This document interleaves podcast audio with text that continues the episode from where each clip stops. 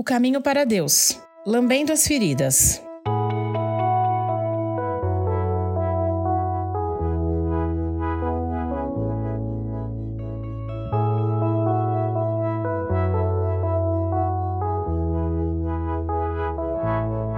Muitos animais lambem suas feridas quando estão machucados.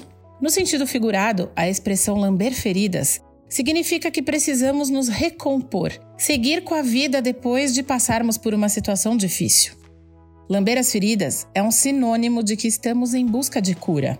E quando pensamos nas feridas que afetam a nossa alma, muitas vezes esse processo é longo, demoramos a nos recuperar.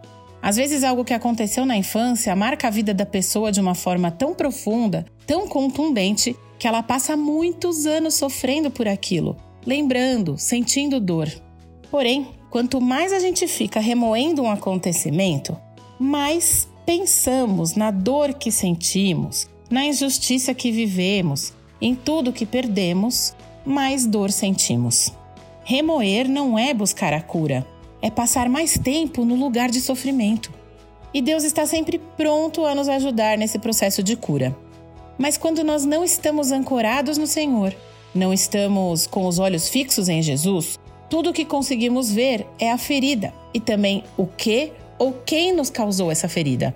E então a cura não acontece. A cura começa a acontecer quando somos sinceros a respeito da nossa dor e da nossa ferida. Quando colocamos essa questão diante de Deus com o coração aberto, sem ressalvas, prontos para passar pelo processo. Mesmo que doa, assim como doía o mertiolate num joelho ralado antigamente, sabe? Mas aquele era o primeiro passo para que o machucado se curasse, matasse os germes, enfim. Precisamos estar cientes de que todo processo de cura pode sim demorar a acontecer.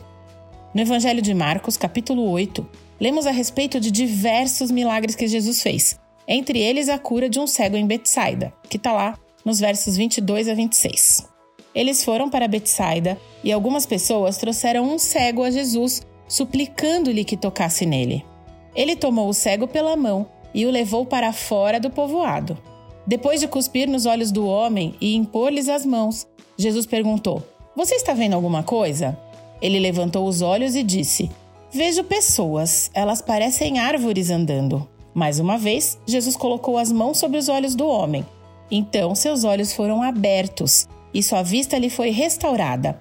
E ele via tudo claramente. Jesus mandou-o para casa dizendo: Não entre no povoado. Da primeira vez que Jesus perguntou se o rapaz estava enxergando, a sua resposta não foi assim, exatamente um sim, né? Então Jesus colocou de novo as mãos sobre os olhos dele e assim ele passou a enxergar.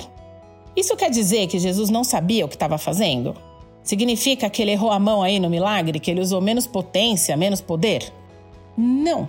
Jesus curou aquele homem em duas etapas, de uma forma intencional. Foi uma progressão.